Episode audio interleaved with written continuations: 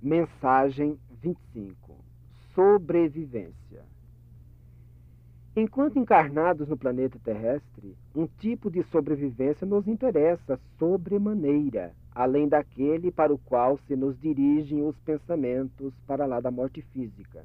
A sobrevivência depois de rudes golpes sofridos. Particularmente no mundo moral, semelhantes provas repontam com frequência. É o prejuízo inesperado, a confiança escarnecida, a perseguição com que se não contava, a incompreensão de pessoas queridas.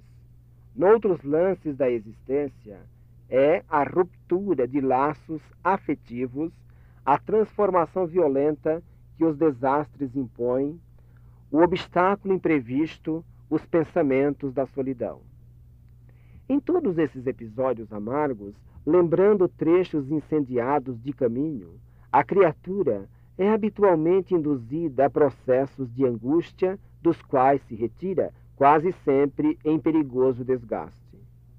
Urge reconhecer que a serenidade nos deve partilhar a viagem terrena, a fim de que a aflição não se nos faça exaustor de energias. Abstenhamos-nos da tensão emocional, como quem se previne contra a incursão de moléstia grave. Os agentes imunológicos, nesse sentido, são sempre o amor que desterra o ódio, a paciência que exclui a irritação, a humildade que afasta a inveja e a prestação de serviço que anula a desconfiança.